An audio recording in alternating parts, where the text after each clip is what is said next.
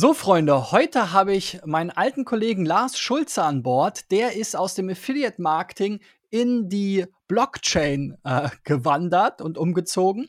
Und ähm, heute wollen wir mal darüber sprechen, welche Parallelen es eigentlich gibt zwischen dem klassischen Internet und der Blockchain, um dann letzten Endes auch die Blockchain und die Marketingmöglichkeiten überhaupt zu verstehen. Erstmal, Lars, hallo ins was hast du da für ein Raumschiff? Ins Havel Valley. Ins Havel Valley, genau. Ja, stimmt, stimmt. Ja, sehr cool, dass du dabei bist. Äh, Wer es nicht wusste, ich war sozusagen, ich glaube, der erste Praktikant von Lars bei Zanox 2002 und Lars war quasi mein erster Praktikumsvater. Ähm, Meine erste Führungsrolle. genau, deine erste Führungsrolle. Ähm, ist nicht ganz äh, schief gelaufen, würde ich sagen. Wir wollen ja ähm, mal gemeinsam das Thema Blockchain hier auf die Agenda bringen von meinem Podcast. Ein Thema, äh, womit sich viele wahrscheinlich nur ganz an der Oberfläche äh, beschäftigt haben, äh, ich inklusive, was aber sehr äh, tief äh, geht. Ähm, aber um tatsächlich die Blockchain, die ja sehr komplex ist, am Ende äh, zu verstehen, macht es irgendwie auch Sinn, noch mal so ein bisschen die Parallelen quasi zur Entstehung des Internets zu ziehen. Ähm, in unserem Vorgespräch äh, meintest du ja äh, oder hast du ja sozusagen deine Präsentation, die du hier mal auf einer Konferenz gehalten hast, so ein bisschen angeführt. Ähm, erzähl doch mal, warum äh, bist du da quasi von der TCP/IP-Erfindung äh, 1976 losgelaufen, um die Blockchain der Marketing-Crowd zu erzählen? Naja, weil sich für mich die Geschichte fast so ein bisschen wiederholt. Also für mich fühlt sich das äh, sozusagen genauso an wie damals in den 90ern, als äh, das Internet entstanden ist, als der erste Browser rauskam und ähm, auch die gleichen Argumentationen gegen die Technologien. Äh, das war irgendwie alles parallel äh, fühlte sich das genauso an. Und von daher habe ich gedacht, okay, wenn wir halt hier in einem Kontext von Online-Marketing ähm, Leuten auch unterwegs sind, äh, die ja das Internet benutzen, kann man vielleicht daran auch nochmal erklären, äh, warum man sich vielleicht doch äh, auch mit den Blockchain-Themen beschäftigen sollte. Ja, es ist ja ehrlich gesagt gar nicht so lange her, ne, dass das Internet erfunden wurde, zumindest das Internet, wie wir es jetzt kennen. Ne? Ich meine, TCP/IP 1976 ist natürlich eine ganze Weile her äh, und ja auch erstmal die Grundlage, sozusagen das Übertragungsprotokoll, was das Internet, so wie wir es kennen, bis heute ermöglicht. Aber der erste so richtige äh, Browser wurde ja erst 1993 gelauncht. Also da la lagen 15 Jahre oder so dazwischen. Ähm, wie siehst du denn äh, sozusagen diese Entwicklung? Du hast ja auch äh, deine erste Internetfirma 1908, äh, 1996 gegründet ähm, wie waren denn da so die Reaktionen äh, auf deine, deinen Vorstoß ins Internet? Naja, die meisten äh, wussten noch nicht mal, was E-Mail ist und wir haben damals schon äh, Webseiten gebaut, äh, wir haben Internetportale gebaut und äh, verwaltet, Foren gab es ja noch und äh, Gästebücher, Marketing war damals noch einfach. Ich glaube, es gab SEO, konnte man auch noch nicht zu sagen. SEA war noch nicht dran zu denken.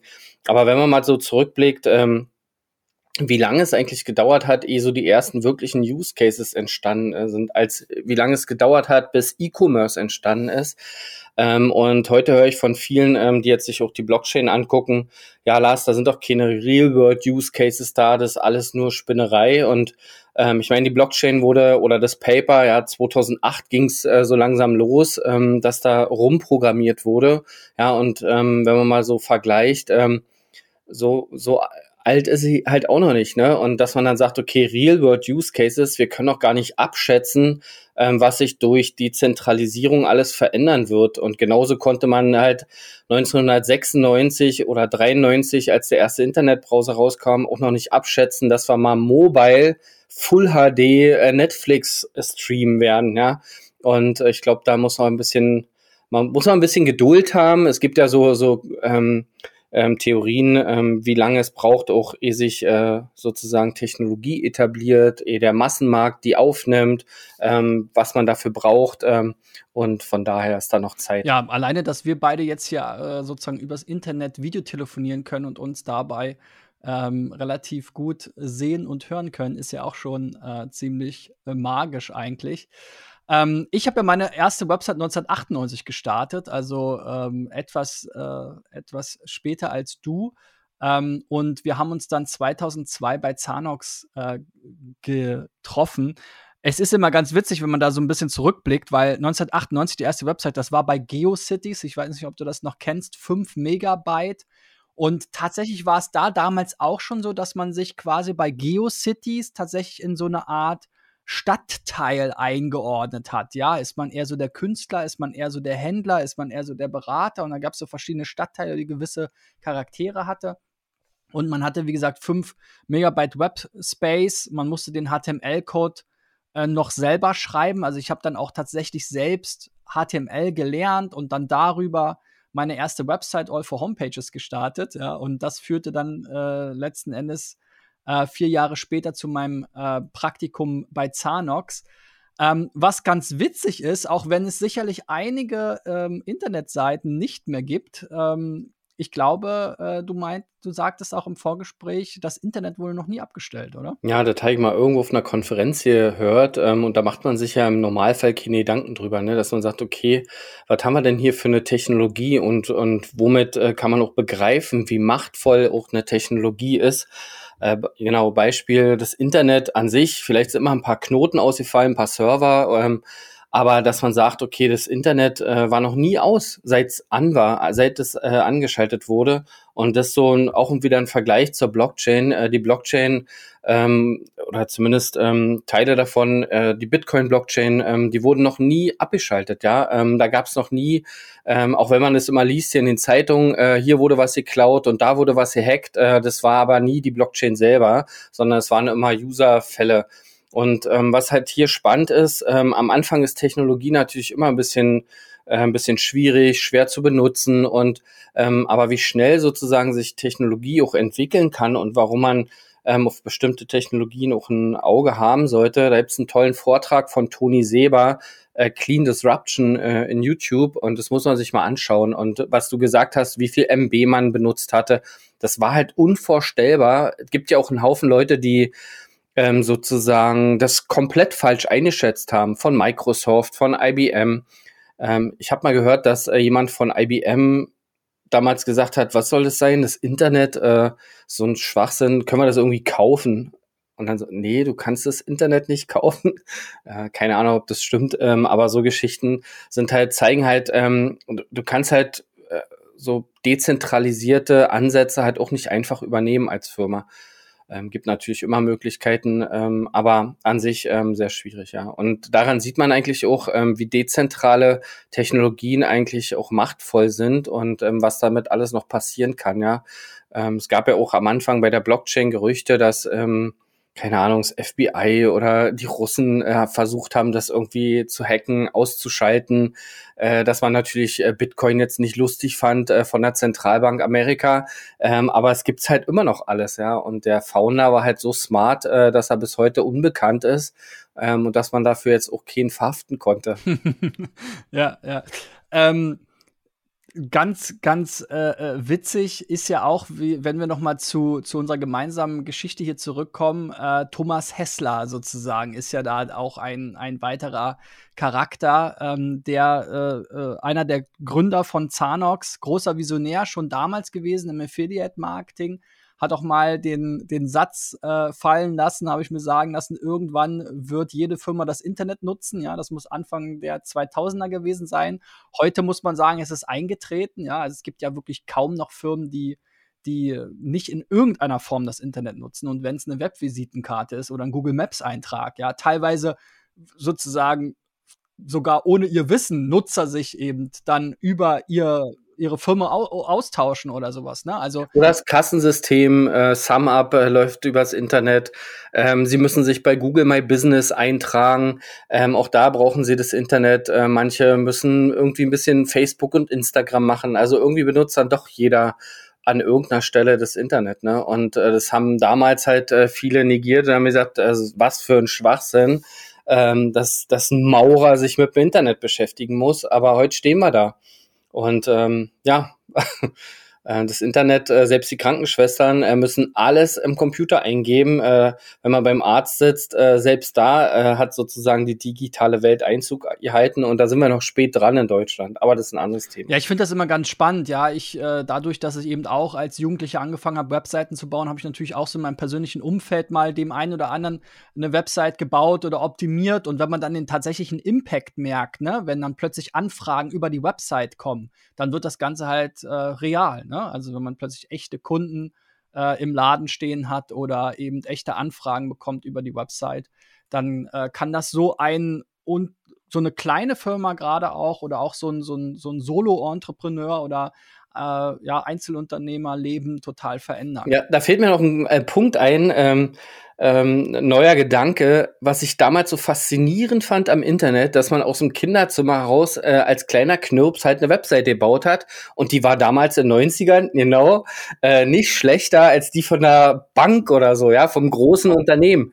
Und du konntest halt mit der Webseite die ganze Welt erobern, ja, und Teil ähm, der Welt sein und Business darüber machen. Und so ähnlich ist jetzt in der Blockchain-Welt auch. Das ist ein globales Business. Man hat global mit Menschen zu tun und ähm, vielleicht so ein politischer Aspekt. Ich glaube, dass ähm, der Nationalismus sozusagen, der hier überall so aufpoppt, äh, ich glaube, die haben noch nicht begriffen, was eigentlich los ist, ja. In der Blockchain-Welt, die Teams, die Projekte, das alles global. Wir sind in einer globalen Wirtschaftswelt angekommen und das ist wirklich unfassbar, ähm, was man da aus seinem Kinderzimmer heraus äh, erobern kann. Ja, ja, ich kann es am wahrsten Sinne des Wortes bestätigen. Jetzt habe ich zwar keine Imperien aufgebaut, aber es hat mir immer wieder geholfen. Ja, meine erste Wohnung habe ich über einen Kontakt äh, ähm, bekommen, äh, die über meine Website entstanden ist und so weiter. Und die, die Leute. Ah, sitzt du noch in deinem Kinderzimmer? Der sieht ein bisschen so aus, ne? Ich, äh, ich entwickle mich wieder zurück.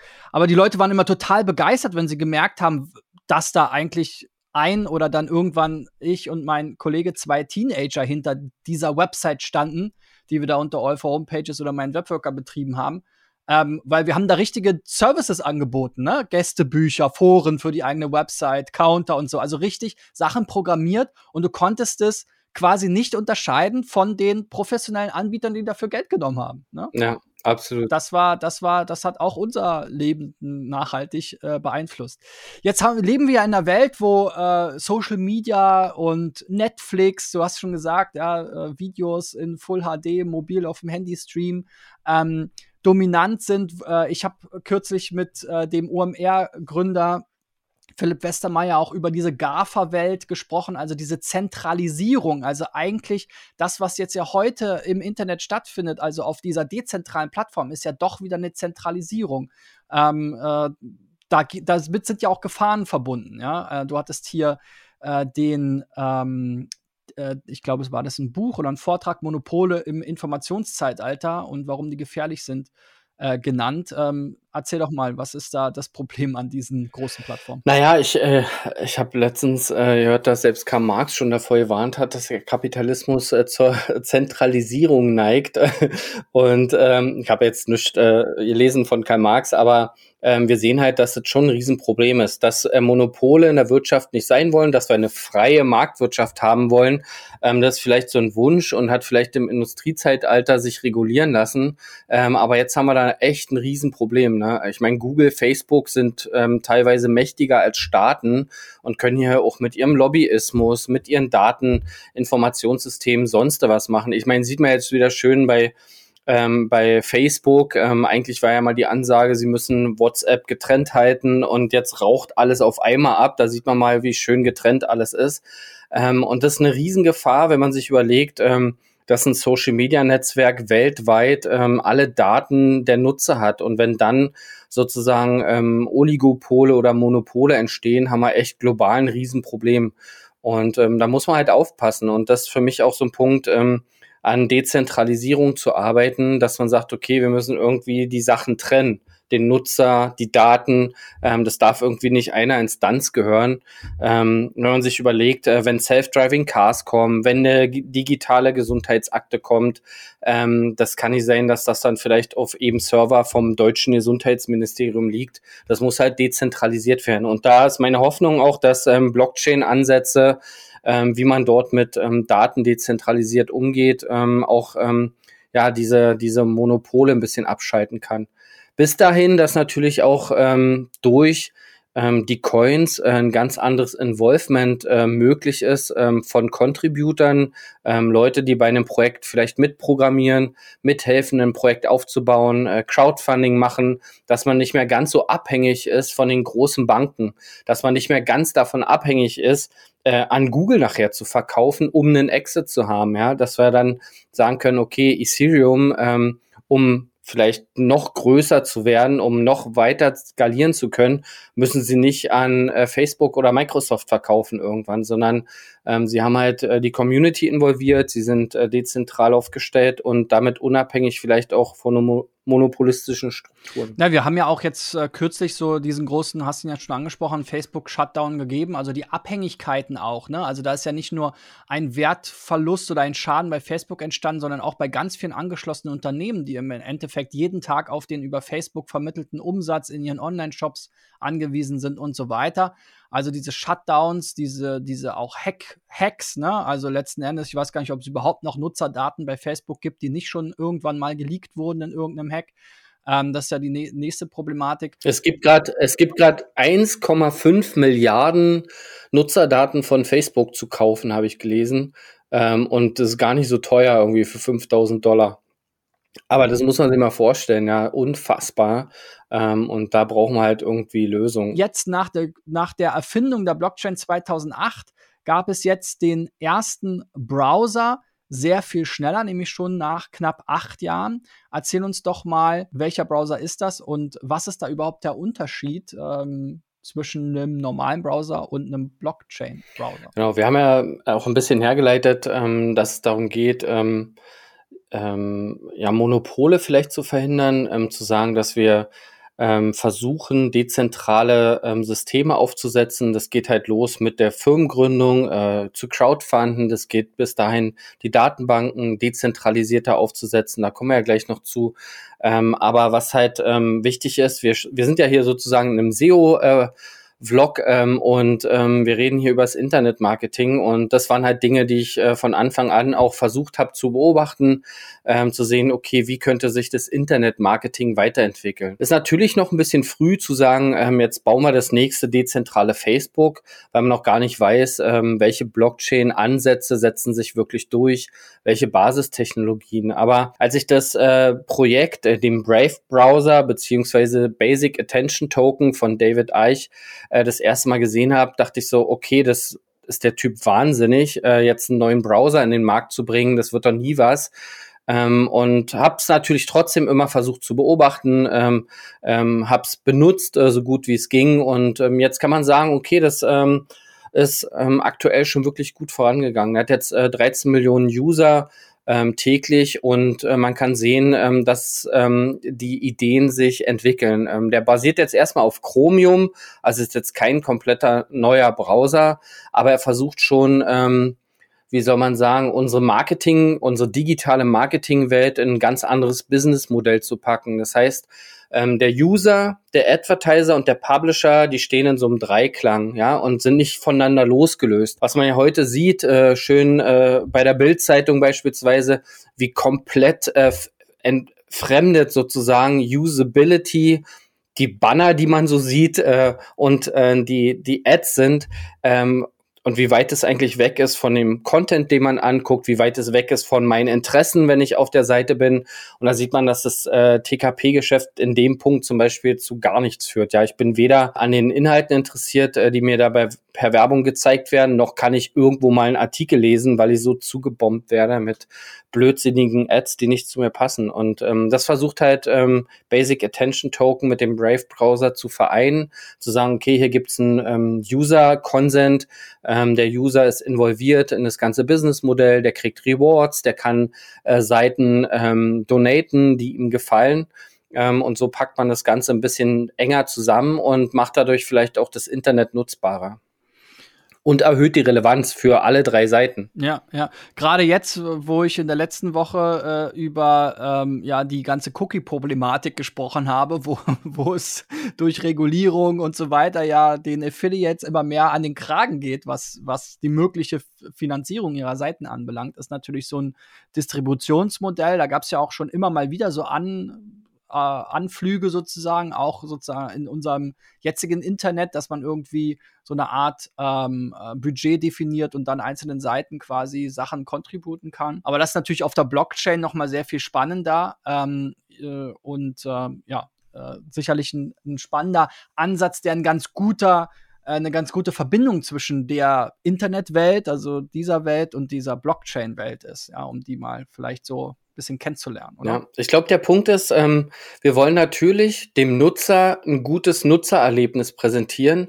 Ähm, ähm wir hatten das Beispiel äh, Shopify, äh, Spotify ich weiß nicht, ob wir das an anderer Stelle schon drin hatten jetzt, aber an sich ähm, zu sagen, okay, du möchtest ja ähm, ein gutes Nutzererlebnis haben, du möchtest vielleicht gute Werbung sehen, die dich wirklich interessiert, auf neue Angebote aufmerksam gemacht werden, du möchtest ähm, ähm, eine personalisierte Playliste haben, was aber nicht gleichzeitig bedeutet, dass der Anbieter selber, also Spotify oder Facebook, Owner meiner kompletten Daten ist und weiß, dass ich, Lars Schulze, ähm, bestimmte Sachen vielleicht in einem, keine Ahnung, falschen Kontext nutze, ja, zu viel Wein trinke oder was auch immer, ähm, sondern das halt zu trennen, äh, zu sagen, okay, das eine ist äh, die Usability, dazu muss man halt ein bisschen was messen, heißt aber nicht, äh, dass äh, der Anbieter alles über mich wissen muss. Genau, diese Dezentralisierung der Daten, äh, wie kann ich mir das denn, denn vorstellen, jetzt den Nutzer von den, von den Daten zu, zu, zu trennen? Wie, wie, wie funktioniert das in der Blockchain? Oh,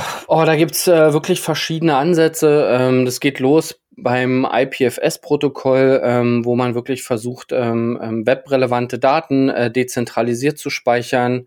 Ähm, das geht hin über Filecoin. Äh, Filecoin ist ein Anbieter, der, wie soll man sagen, ähm, sowas wie Dropbox vielleicht, ähm, zu sagen, okay, ähm, Daten ähm, werden dezentral gespeichert. Man arbeitet äh, an Hosting-Sachen, äh, dass man Hosting dezentralisiert, äh, dass man äh, DNS dezentralisiert. Ähm, da gibt es auch ein Projekt äh, von Ethereum. Ja, ich glaube, das ist halt wichtiger, um auch das Internet ähm, sozusagen dezentraler zu gestalten. Es gibt ganz viele Ansätze, wo es um Identifizierung geht. Also wie loggt man sich ein? Wie kann man sich ähm, identifizieren? Äh, Civic ähm, ist da ein Beispiel. Ähm, IMX, ganz neues Projekt ähm, aus Deutschland, ähm, ist ein Projekt, um den User identifizierbar zu machen.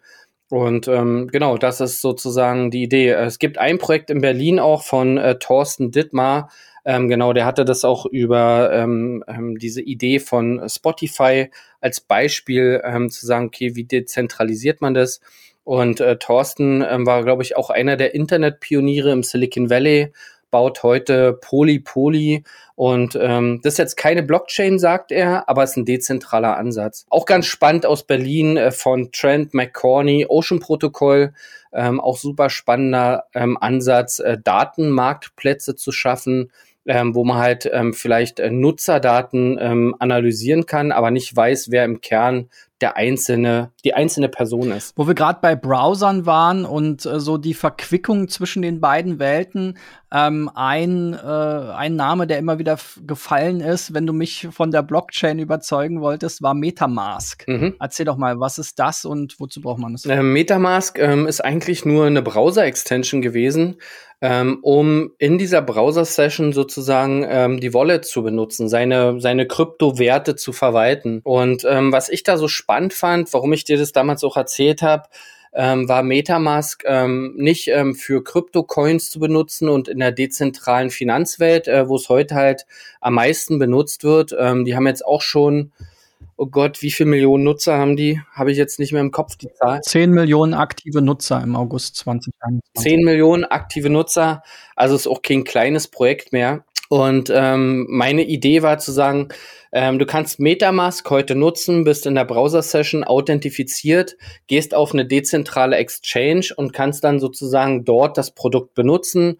Und wenn ein Trade zustande kommt, dann geht der Coin peer-to-peer -peer ähm, zu dem Käufer oder Verkäufer. Du brauchst also keine zentrale Instanz mehr, wo du irgendwas hinüberweisen musst, der für dich das verwaltet, der identifizieren muss, ob du das bist oder nicht, ob dein Konto gedeckt ist oder nicht. Und wenn man sich das mal ähm, im E-Commerce vorstellt, äh, Metamask sozusagen als Browser-Extension, als Identifizierung, ähm, als auch, da wird sozusagen direkt reingeguckt in der Browser-Session, ob meine Wallet ähm, gedeckt ist, ob in der im Blockchain-Protokoll sozusagen diese Wallet auch eine Relevanz hat. Und ähm, wenn man sich vorstellt, äh, du gehst auf einen Online-Shop, so ähnlich wie heute mit Metamask auf einer dezentralen Exchange, das kann man sich nicht vorstellen, was da alles wegfällt. Ja, wir brauchen uns nie wieder registrieren, anmelden, einloggen. Ja, also das, äh, die Conversion-Rate im Onboarding von Usern äh, wird sich erhöhen. Ähm, und auf der anderen Seite kannst du die ganzen Payment- und Prüfmechanismen rausschmeißen, Kreditkartenprüfung, ähm, Payment-Mechanismen, alles, was man da hinten anbinden muss an so einem Online-Shop, äh, kann man sich im Prinzip sparen. Der Kunde muss man sich vorstellen, für den wird es auch einfacher. Ähm, kann man sich ein bisschen wie PayPal Express vorstellen. Da ist halt ein Knopf und man kann ähm, ein Produkt kaufen und ähm, der Coin ist halt sofort reserviert für den Händler. Also auch der Händler geht eigentlich kein Risiko mehr ein, weil in dem Blockchain-Protokoll gespeichert ist, dass ich dieses Produkt gekauft habe. Ähm, und der kann die Ware sofort losschicken, ja. Und vielleicht ähm, ist es dann treuhänderisch, ähm, bis ich sage, Ware ist angekommen, ähm, irgendwie verwaltet in Metamask oder was auch immer nachher die Lösung für E-Commerce sein wird ähm, und schon vereinfacht äh, so eine Idee das ganze Leben. Ich kenne noch kein Projekt, der daran baut. Ähm, wer das interessant findet, äh, kann mich gerne fragen. Äh, dann äh, kann er die Idee benutzen. äh, ich habe anderes zu tun. Jetzt hast du ja ähm, auch schon im ersten Teil äh, sozusagen die Parallele gezogen zwischen dem Internet, was letzten Endes noch nie komplett ausgeschaltet werden konnte. Ja, vielleicht sind mal einzelne Dienste offline gewesen, wurden gehackt oder gab einen Shutdown oder einzelne Knotenpunkte, die nicht geklappt haben. Da hattest du ja schon die, die Verbindung gezogen, zumindest zur Bitcoin-Blockchain. Ich denke auch, den meisten Leuten ist wahrscheinlich Bitcoin mittlerweile ein Begriff, wenn sie von Blockchain hören oder denken häufig an, an Bitcoin. Wie viele Coins gibt es denn mittlerweile überhaupt und was unterscheidet die? Also da könnt ihr gerne mal gucken. Ähm, bei CoinMarketCap.com äh, würde ich sagen. Ähm, da sind ähm, soweit alle Coins auch aufgeführt. Ähm, es gibt, glaube ich, mittlerweile über 7000 verschiedene Coins. Ähm, alleine auf Ethereum setzen auch, keine Ahnung, 3000 Projekte auf. Also der Markt ist schon riesengroß. Ja, wir haben ähm, eine riesen äh, Marktkapitalisierung schon. Es wird ja immer verglichen äh, mit äh, Silber und Gold und Aktienmarkt. Ich glaube, wir sind äh, kurz davor, Silber zu überholen. Wir haben jetzt zwei Billionen Billionen Dollar ähm, Marktkapitalisierung, so viel steckt da schon drin. Also auch da wieder so ein Punkt, ähm, viele Corporates ähm, überlegen halt noch, ob sie sich mal damit beschäftigen sollen und denken, äh, das steckt noch äh, total in den Kinderschuhen. Aber dadurch, dass es ein globaler Markt ist, ähm, und aus allen Herren Ländern hier die Leute dran arbeiten, ähm, gibt es unfassbar viel ähm, Projekte und schon Volumen, äh, was täglich dort bewegt wird. Ich sage immer so, dass ähm, man sieht's halt nicht, ne? Also als das Internet entstanden ist, habe ich mir am Anfang tatsächlich jede Seite, die ich gefunden habe, als Favorit gespeichert, ja. ähm, oder wenn, wenn auf dem Alexanderplatz ein Haus gebaut wird, dann sieht man halt, oh mein Gott, hier wird eine riesen Baugrube ausgehoben. Was passiert hier? Aber hier wird Code produziert und ich glaube, das ist halt das Problem, dass es für viele nicht, nicht der Hundecode.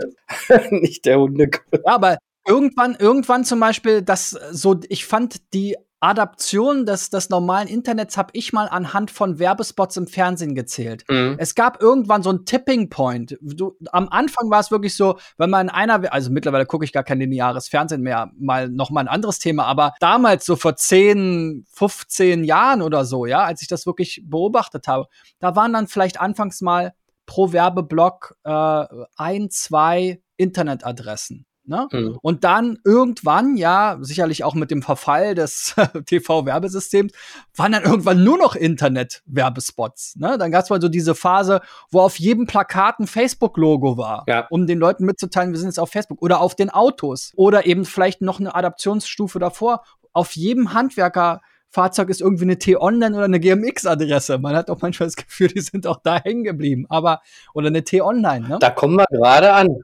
Da kommen wir gerade an. Äh, wenn du dir mal anguckst, ähm, wie viele Blockchain-Startups in Amerika jetzt irgendwelche M NBA äh, Mannschaften sponsoren, ähm, wo irgendwelche Coins äh, benutzbar sein sollen. Äh, ab morgen kannst du dir irgendwelche Tickets kaufen.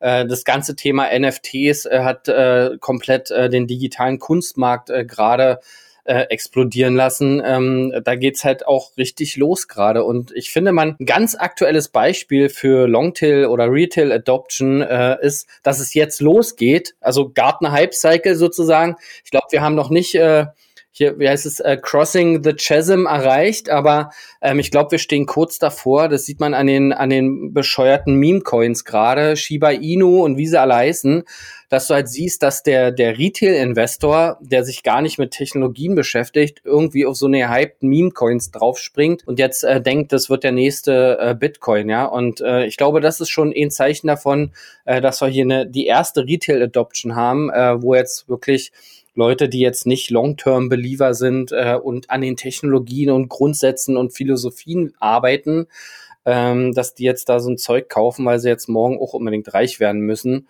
Ähm, aber naja, wie sich das verhält, wissen wir ja alle. Napster war schnell weg, äh, Netscape war schnell weg. Ähm, also da werden wir mal noch sehen, auch in der Blockchain-Welt, welche Anbieter sie wirklich durchsetzen. Der neue Markt war schnell weg. Aber die Vision von, von, der Blockchain ist ja viel größer, ja. Ähm, ja. Es wird ja sozusagen auch mit dem Begriff Web 3 oder Web 3.0 oder wie auch immer bez, bez, äh, bezeichnet.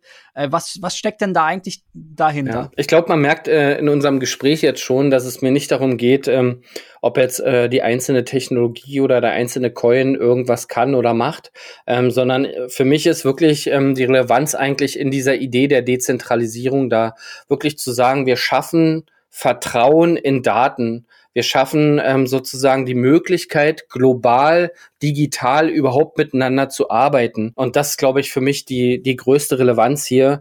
Ähm, und ob es dann linksrum oder rechtsrum programmiert ist, ähm, interessiert mich eigentlich nicht. Ähm, wir sehen halt, und ich glaube, das ist halt ein großer Punkt, dass ähm, hier wirklich eine komplett neue globale Technologie Einzug erhält. Und ich glaube tatsächlich, ähm, die technologische Veränderung, auch dadurch, dass es global ist, dadurch, dass es Governance-Mechanismen beeinflusst, ähm, dass die viel größer sein wird, die Veränderung, als das bisschen Digitalisierung und Social Media durchs Internet. Ich glaube, das wird ganz, ganz viel verändern und uns wirklich in eine globale, hoffentlich viel fairere ähm, Postkapitalismus führen. Ist jetzt vielleicht ein bisschen philosophisch, aber ich habe mir gerade Schumpeter bestellt, das Buch, um mal zu lesen, wie Ökonomen äh, darüber früher geredet haben und was für Ansätze man vielleicht noch suchen muss. Und ähm, ja, Thomas Hessler hat dazu wieder was wirklich Passendes äh, gesagt. Ähm, jedes Startup, was heute sich auf den Weg macht, ein neues Produkt zu bauen, sollte sich ab heute mit der Blockchain auseinandersetzen. Ja, also fast der gleiche Satz, äh, wie 2000 ähm, schon äh, erwähnt hat, kann man heute eigentlich wieder hier mit reinpacken und sagen, Leute, wenn ihr euch mit der Zukunft und zukünftigen Technologien beschäftigen wollt, dann schaut einmal nach, ob die Blockchain bei euch einen Beitrag leisten könnte. Genau, 2013 nach äh, ein paar Jahre, glaube ich, nach dem Verkauf von Zanox ähm, hat ähm, Thomas ja UFO-Staat gegründet. Ähm, erzähl doch mal, was steckt hinter UFO-Staat und was ist da deine Rolle? Ähm, UFO-Staat wurde von äh, Thomas, Jens und Heiko tatsächlich zusammengegründet. Ähm, die drei ähm, Gründer auch von Zanox. Ähm, ich bin äh, kurz danach dazugestoßen. Äh, Thomas rief mich damals an. Ich war gerade bei Project A, hab Tirendo gemacht und hey Lars, was treibst du gerade? Wir wollen was Neues gründen, bist du wieder mit dabei? Und ähm, ja, na klar war ich wieder mit dabei. Und ähm, am Anfang ging es äh, bei UFO-Start äh, darum, Startups zu unterstützen. Und ähm, wir haben dann irgendwann gemerkt, dass wir äh, alle eine gemeinsame Leidenschaft haben, äh, die Blockchain-Welt, und haben dann UFO-Start ein bisschen gepivotet. Ich glaube, das war so 2017 nach dem großen ICO-Hype, ähm, als der Kryptowinter kam zu sagen, okay, UFO-Start kümmert sich jetzt nicht generell um Startups, sondern um Blockchain-Startups, um Blockchain-Marketing. Also wir verbinden unsere Skills äh, wir machen jetzt alle seit ähm, einigen Jahren ähm, auch Blockchain-Themen, begleiten Blockchain-Startups zu sagen, okay, Blockchain ist schon eine schwierige Sache für sich und Marketing auch, digitales Marketing und wir verknüpfen das mal miteinander. Und ja, so sind wir jetzt seit ähm, ein paar Jahren damit beschäftigt, äh, Blockchain-Startups im Marketing zu unterstützen. Genau, ihr habt ja hier bei euch auf der Website auch ein paar ähm, Kunden sozusagen oder Partner genannt. Lass uns doch mal die durchgehen. Erzähl mal, was die machen und wie ihr dort sozusagen Blockchain-Marketing realisiert habt. Äh, der erste, der hier so genannt äh, wird, ist Scale Swap. Ja. Was machen die und wie helft ihr denen? Also Scale Swap beispielsweise ist jetzt das letzte Projekt, was wir begleitet haben. Ähm, die haben jetzt ihr, erfolgreich ihren IDO, Initial Decentralized Exchange Offering gehabt und ähm, Scale Swap ist eine Plattform ähm, für ja, Token Sales. Äh, wenn ein Startup äh, sein Token in die Community geben möchte, äh, braucht man halt äh, ein bisschen Plattform dafür, ein bisschen Technologie. Und da hilft ScaleSwap äh, mit dem aktuellen Stand der Dinge, äh, nennt sich Layer 2 Technologie, setzt sozusagen auf äh, Ethereum auf, aber nochmal mit einem zweiten Layer, der skalierbarer ist, ein bisschen günstiger, ähm, das aktuell Polygon. Und äh, da tut ScaleSwap einen guten Dienst, um sozusagen Startups und ähm, ja, wie soll man sagen, Crowdfunding, glaube ich nicht, ähm, aber zumindest ähm, die Möglichkeit, den Coin in die Masse zu geben ähm, und damit Startups zu unterstützen. Und was hier die Schwierigkeit ist in der Blockchain-Welt, ähm, du musst halt von Tag eins ähm, global skalieren. Ja, ähm, du kannst halt nicht äh, wie so ein typisches Startup, komm, wir machen, äh, was haben wir jetzt gerade, die ganzen Roller-Startups, äh, Tier, komm, wir machen mal Berlin und Zürich. Äh, da machen wir mal Dach. Äh, morgen machen wir Benelux und wenn wir uns trauen, gehen wir noch nach Frankreich, obwohl es schon kritisch ist. ähm, und in fünf Jahren, äh, kurz vorm ersten Börsengang, äh, Gespräch, äh, trauen wir uns nach Amerika zu gehen und das ist viel zu teuer. Blockchain-Startups sind von Tag eins global aktiv ähm, global mit den Teams, global mit der Technologie, global mit den Kunden und das ist eine riesen Challenge. Und jetzt kannst du dir vorstellen, ähm, wenn man ein Startup baut, hat man wenig Budget, wenig Ressourcen und dann kannst du halt nicht ähm, à la Rocket Internet äh, mit äh, PPC-Kampagnen anfangen und mal AdWords schalten in 227 Ländern. Da wird's halt äh, schnell dünne mit dem Geld. Ja, das heißt, du musst schon ähm, sehr organisch dein Marketing aufbauen. Du musst dich sehr stark fokussieren auf die richtigen Dinge, Step by Step äh, die Themen abarbeiten. Ähm, und du musst halt auch wissen, wie man äh, global Communities baut. Denn was wir hier gelernt haben, ähm, was wirklich, wirklich wichtig ist ähm, bei Blockchain-Startups, du brauchst eine wirklich starke Community, die wirklich an dich glauben. Ähm, und das ist eine Schwierigkeit für viele Gründer. Wir haben viele Technologiegründer hier, viele Programmierer. Ähm, und dann zu sagen, wir bauen authentisch eine Community auf. Ähm, ähm wir fangen immer, äh, vielleicht auch äh, super interessant für die, die es nicht kennen, äh, wir fangen immer mit Simon Sinek an. Golden Circle, Why, How, What. das ist sozusagen Standardhausaufgabe, wenn wir ein Projekt okay. begleiten. Hier. Und ähm äh, wie verhält sich das dann? Was macht ihr dann so für so ein Projekt im Marketing? Also wie muss ich mir das vorstellen? Du hast gesagt, ihr macht jetzt keine großen PPC-Ads, ähm, ihr, ihr baut sozusagen auf die Community ähm, wie, wie, wie genau kann ich mir das vorstellen jetzt an, anhand von diesem Beispiel? Was habt ihr da jetzt so? Gibt es ein konkretes Beispiel, was ihr gemacht habt? Also ähm, wir sind ähm, eher als Advisor unterwegs. Ähm, wir machen nichts Operatives. Auch das ist ein Learning der letzten Jahre. Ähm, du kannst ähm, als Unternehmen, finde ich, oder auch als Startup, egal wie groß dein Projekt gerade ist, ähm, du musst die Expertise im Team aufbauen ähm, und dabei helfen halt ähm, zu sagen, okay, äh, wie funktioniert denn in welchem Land Marketing, ähm, welche Kanäle gibt's? Ähm, ganz auf ähm, die alten Kanäle kann man nicht verzichten, aber was man schon machen kann, ist versuchen zu versuchen, die Kanäle organisch anzusprechen. Also eben nicht alles mit Ads zu bombardieren und überall Plakate zu drucken, äh, wie man das ja äh, von manch Berliner Startup kennt. Erstmal mit der Schrotflinte alles zu tun, geht halt hier nicht. Ähm, du musst wirklich ähm, eine gute Vision haben, du musst deine Vision äh, vernünftig transportieren, du musst großes Vertrauen ausstrahlen, damit ähm, solche Projekte auch gefundet werden, ähm, von der Community getragen werden, damit ähm, Programmierer anfangen, dein System ähm, zu unterstützen, mit zu programmieren. Ähm, oft geht es darum, gar nicht Marketing für den Endkunden zu machen, sondern Marketing für die Communities ähm, und da halt ähm, ja ganz sauber sich aufzustellen. Und ähm, dabei begleiten wir die Startups. Ähm, wir haben zusätzlich noch eine Datenbank aufgebaut, wo wir das globale Marketingwissen sozusagen sammeln. Ähm, wir haben einen kleinen Decider, das ist noch kein Algorithmus, ähm, aber das ist unsere Vision zu sagen, okay, wir gucken da selber immer mal rein, Äh, wie macht man äh, WOM-Protokoll beispielsweise, ein Projekt von uns, was wir begleitet haben. Die haben in Südkorea tatsächlich ihren Initial Exchange Offering gemacht. Das sind jetzt schon, äh, das Marketing-Goal ist Initial Exchange Offering. Möchte ich mal wissen, ähm, wer dazu heute schon äh, die Frage beantworten kann, wie der Marketing-Approach ist. Das zweite ist in Südkorea ähm, und da braucht man schon äh, eine gute, starke globale Community, ähm, wie man dort dann äh, so ein Marketing-Goal ähm, ja, erreichen kann. Was macht denn WOM-Protokoll? Ähm, WOM-Protokoll ist tatsächlich ähm, die Idee, Influencer-Marketing weiterzuentwickeln äh, mit glaub glaubwürdigerem Content.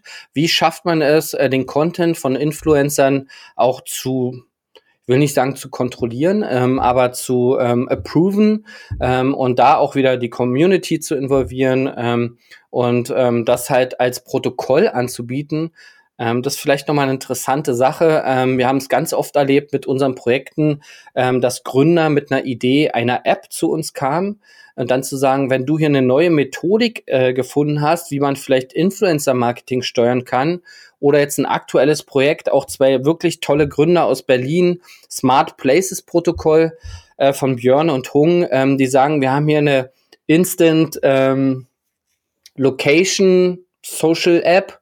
Ähm, wie kann man mit dieser Methodik ähm, vielleicht global skalieren? Wir bieten das als Protokoll an, gar nicht als eigenständige Plattform. Ähm, und dann können alle, die vielleicht an dieser, an diesem Use Case ähm, Interesse finden, alle Startups, die können es benutzen. Ja, und Beispiel Use Cases geht halt los von Instant Dating bis hin zu Konferenzen. Wie findet man die richtige Peer Group auf einer Konferenz, wo 3000 Leute sind? Ähm, du willst was verkaufen, ähm, was auch immer ähm, vielleicht notwendig ist und alle können mit ihren Ideen dieses Protokoll benutzen. Also gar nicht zu sagen, ähm, das ist jetzt vielleicht auch wieder ein bisschen äh, zu überheblich, aber Plattformökonomie ist ähm, vorbei. Ähm, was hier gebaut wird, ist sozusagen Protokoll-Economy, APIs zur Verfügung stellen. Ja, und ähm, Heiko Vogelgesang hat letztens was getwittert. Ich weiß gar nicht, äh, von wem das das Statement war von dem Shopify-Gründer, glaube ich. Ähm, ähm, müsste man nochmal nachgucken. Aber zumindest, dass sozusagen ein Startup, was heute keine API benutzt oder anbietet, ähm, eigentlich äh, es auch komplett sein lassen kann. Und ähm, genau das sind hier die Ansätze der Blockchain-Startups zu sagen, wir haben eine Basistechnologie, wenn wir die global zur Verfügung stellen wollen, braucht man eine starke Community, braucht man einen technischen Approach, müssen wir unser Knowledge als API nach außen stellen. Ganz witzig, ähm, bei Zanox, äh, Thomas Hessler hat, glaube ich, ein halbes Jahr, nachdem ähm, Apple damals einen Marktplatz gebaut hat mit einer API, ähm, hat Tommy äh, für Zanox eine API gebaut äh, oder bauen lassen mit Web Services und äh, Apps Marktplatz. Auch das ist äh, sozusagen eine ganz wichtige Vision hier, äh, Decentralized Application dann aufzusetzen auf diesen Protokollen. Jetzt sind hier noch zwei Beispiele, Authentic Network und Photochain. Was machen die und wie bauen die ihre Community? Ähm, Photochain war auch super interessant, ähm, war ein Startup. Ähm, ich glaube, das war auch so gerade so noch im, im 2017 im Krypto-Hype. Ähm, da ging es darum, ähm, Fotografen äh, ähm, bisschen äh, demokratischer in den äh, Stock ähm, Marktplätzen äh, zu betreuen. Das heißt, auch dort haben wir wieder einen Monopolismus. Ähm, ich glaube, das sind drei beherrschende Projekte, ähm, iStock, Foto und Co., äh, die hier den Markt beherrschen, die sich den Großteil der Gewinne einfahren. Und äh, Photochain wollte halt eine faire Lösung, ähm, eine dezentrale faire Lösung für Fotografen anbieten, für den äh, ja, Stockfotomarkt. Ähm, damals war vielleicht noch, ähm, war es ein bisschen zu früh. Äh, Fotografen waren schon sehr digital unterwegs, haben aber dann doch ähm, Krypto ähm, wenig verstanden. Aber es war damals super interessant zu sehen, wie wir mit ein paar Tests einfach nur auf Instagram mit den richtigen Posts ganz organisch äh, schon die ersten Fotografen erreichen konnten, ohne große Budgets auszugeben, die dann sozusagen, wenn das Why, How, What auch stimmt, ähm, sofort dabei waren und gesagt haben, oh mein Gott, ähm, ich bin dabei, kann ich irgendwie helfen. Ähm, das, die Projektvision ist wirklich, wirklich spannend. Ähm, Authentic Network, ganz anderer Ansatz. Ähm, die sind aus dem Digital Print Bereich. Die haben sowas ähnliches wie einen QR-Code entwickelt, der praktisch einen Digital Twin äh, von einem Produkt erzeugen kann. Ähm, da geht es darum, Produkte identifizierbar zu machen. Ähm, ein Use Case von den Jungs ist in Afrika, dass irgendwie 70 Prozent äh, Medizinfraud bei Medikamenten, ähm, dass man wirklich identifizieren kann, ist es hier ein Originalprodukt oder nicht ähm, und das speichern sie in die Blockchain und damit ist es auslesbar, prüfbar. Ich glaube, mit einem ganz einfachen Smartphone äh, kann man sozusagen dort Dinge überprüfen, ob die echt sind. Und ähm, das macht Authentic Network beispielsweise. Ja, sehr spannend. Du berätst ja auch äh, schon seit vielen Jahren ähm, immer wieder äh, Mittelständler, so wie Gerold Steiner, Leverton und so weiter. Die sind jetzt noch nicht auf der Blockchain, aber dein Ansatz, äh, da aus den normalen Digital Marketing ähm, Spuren auszubrechen, ist ja der, der gleiche, oder? Ich suche immer nach den Möglichkeiten, ähm, wie man ähm, auch organisch ähm, erste Tests machen kann, wie man organisch Marketing machen kann. Äh, am Ende kann man hinterher immer noch Geld ausgeben und die Sachen, die funktionieren, budgetieren mit Ads ähm, und dann Facebook-Anzeigen schalten. Aber mein Ansatz ist immer, probier's doch erstmal organisch. Und ähm, bei Gerold Steiner beispielsweise ähm, war es damals so, dass sie ähm, ähm, die Wasserkampagne gemacht haben. Ähm, sie haben versucht, äh, den User im, im Funnel sozusagen in den ganzen Anzeigen äh, bis hin zu Radiowerbung äh, war eigentlich alles dabei, auf die Webseite zu führen und ähm, den den Nutzer auf der Webseite ähm, anzusprechen ähm, und dann zur Interaktion zu bewegen, so mit Gästebüchern und Kommentarfeldern. Und das war halt relativ schwierig. Und äh, meine Idee ist eigentlich immer zu sagen, bring doch den, den Content ähm, zum Nutzer. Wo bewegt sich denn der Nutzer? Und Kernzielgruppe von Gerold Steiner waren äh, Frauen, ich glaube, ähm, zwischen 25 und 45, ernährungsbewusst ähm, und geben halt auch mal einen Euro mehr fürs Wasser aus, sportlich, sehr aktiv. Ähm, wo sind die denn damals alle gewesen? Ist schon ein paar Jahre her. Und wir haben uns dann äh, Facebook angeschaut und haben gesehen, dass die Buying-Persona eigentlich äh, komplett in Facebook anzutreffen ist. Und äh, ich hatte damals vorgeschlagen, ähm, eine Facebook-Gruppe für die Gerolsteiner Page zu machen, was technisch noch nicht möglich war. Das heißt, äh, du konntest damals als Page noch gar keine Gruppen verwalten. Ähm, das hat dann äh, ein Marketing-Team-Member sozusagen aus dem Gerolsteiner Team und ich so ein bisschen gemacht. Ähm, und das war super krass erfolgreich. Ähm, auch hier spannend, äh, wir mussten gar nicht so viel tun. Äh, wir haben einen kleinen Call to Action bekommen ähm, auf dieser Kampagnenseite und äh, mehr nicht. Wir hatten null Euro Budget und haben es halt geschafft, äh, ja, weil die Nutzer sowieso in Facebook sind, die dann auch relativ schnell in die Gruppe zu überführen. Und wir hatten ähm, 300.000 Interaktionen. Wir haben nichts gepostet, auch super spannend äh, und verblüffend äh, für die damalige Social Media Agentur, weil wir halt die User zur Interaktion bewegt haben, ja. Und die User haben den Content erzeugt. Ich weiß gar nicht, wie viel, ich glaube, über 3000 Posts wurden dort erzeugt. Und die Nutzer haben dann, als diese Wasserwoche gestartet ist, von ganz alleine die Flaschen gepostet, äh, wie sie das benutzen, ihr Produkterlebnis, ähm, was bei der Wasserwoche passiert. Und ähm, man musste im Prinzip gar nichts tun. Und äh, nach solchen ähm, Sachen suche ich halt immer, um organisch äh, Marketing zu machen. Da muss man sich halt ein bisschen in die, mit Empathie in die Zielgruppen reinversetzen. Und vielleicht ist das so eine Funktion, oder ein Skill, was äh, den uns technischen Marketingleuten, die immer mit AdWords und SEO umherhantiert haben, so ein bisschen verloren gegangen ist. Empathie, Buying-Persona sauber ausarbeiten und äh, dann zu gucken, ähm, wie können wir die begeistern, wie können wir die abholen. Ähm, Leverton, ähm, auch ganz spannend, ähm, ein Startup aus Berlin, Emilio Mate, äh, der CEO damals, ähm, und Leverton äh, war ähm, Artificial Real Estate, äh, Software, um aus Verträgen äh, relevante Vertragsparameter zu extrahieren. Ähm, die Webseite sah so aus, äh, wie man Artificial Intelligence äh, sich sozusagen vorstellt. Und ähm, Emil meinte damals, hey Lars, ähm, du kannst mal Website-Relaunch machen, hier hast du Budget. Ähm, darf ich die Summe nennen? Nee, ist wurscht. Ähm, aber es war halt fünfstelliges Budget und ich habe nachher 350 Euro für die Webseite ausgegeben. Wir haben ganz viel AB-Tests gemacht, wir haben ganz viel ähm, optimiert. Äh, wir haben ganz viel Conversion-Optimierung gemacht, mit Paper-Prototyping sogar gearbeitet. Ähm, also vorher wirklich äh, versucht, ähm, schon die ersten ähm, Headline-Tests äh, einfach nur auf dem Papier zu machen mit der Buying-Persona. Ähm, und das war super erfolgreich. Ähm, wir haben dann auch vom Marketing habe ich ähm, das erste Jahr gar nichts für Leverton getan. Also weder SEO noch Bloggen noch irgendein Brandzeug. Wir haben keine Anzeigen geschaltet. Ähm, wir haben eins gemacht, Ähm, LinkedIn hatte damals ähm, Puls gekauft. Ähm, Puls war auch sowas ähnlich wie Medium, so Blogging-Anbieter. Äh, und ähm, hatte Puls gerade in LinkedIn integriert und du konntest erstmalig in LinkedIn publizieren. Und wir haben einfach nur Emilio platziert in dieser Real Estate äh, als Industrieleader und haben dann angefangen, unter seinem LinkedIn-Profil äh, zu posten. Und dadurch haben wir damals so viel Relevanz erzeugt, ähm, dass wir wirklich äh, genug Leads generiert haben. Das heißt, null Budget, kein Euro für Ad-Spendings ausgegeben ein bisschen was äh, für Content-Produktion natürlich. Äh, wir haben den Lead-Funnel optimiert, ähm, dass äh, die Leads auch wirklich sofort geclosed wurden, sofort zur Interaktion bewegt wurden. Und ähm, ja, war super spannend. Äh, mit Sebastian Schul habe ich das damals aufgebaut und ähm, ich glaube, das lief noch eine ganze Weile. Sehr cool. Also man merkt hier tatsächlich, es geht wieder so ein bisschen zurück zu den guten alten Grundsätzen. Du brauchst ein gutes Produkt, das muss vernetzt sein, es muss einer Community dienen. Ja. Ja, also selbst bei den beiden anderen Beispielen wurde das ja klar. Es ging wieder beides um Community und auch vielleicht einen innovativen Ansatz, vor allem jetzt bei Leverton. Sehr spannend. Vielen Dank, dass du dir so viel Zeit genommen hast. Ich freue mich, äh, wenn wir uns bald wiedersehen. Bis dahin, euer Christian. Ciao, ciao.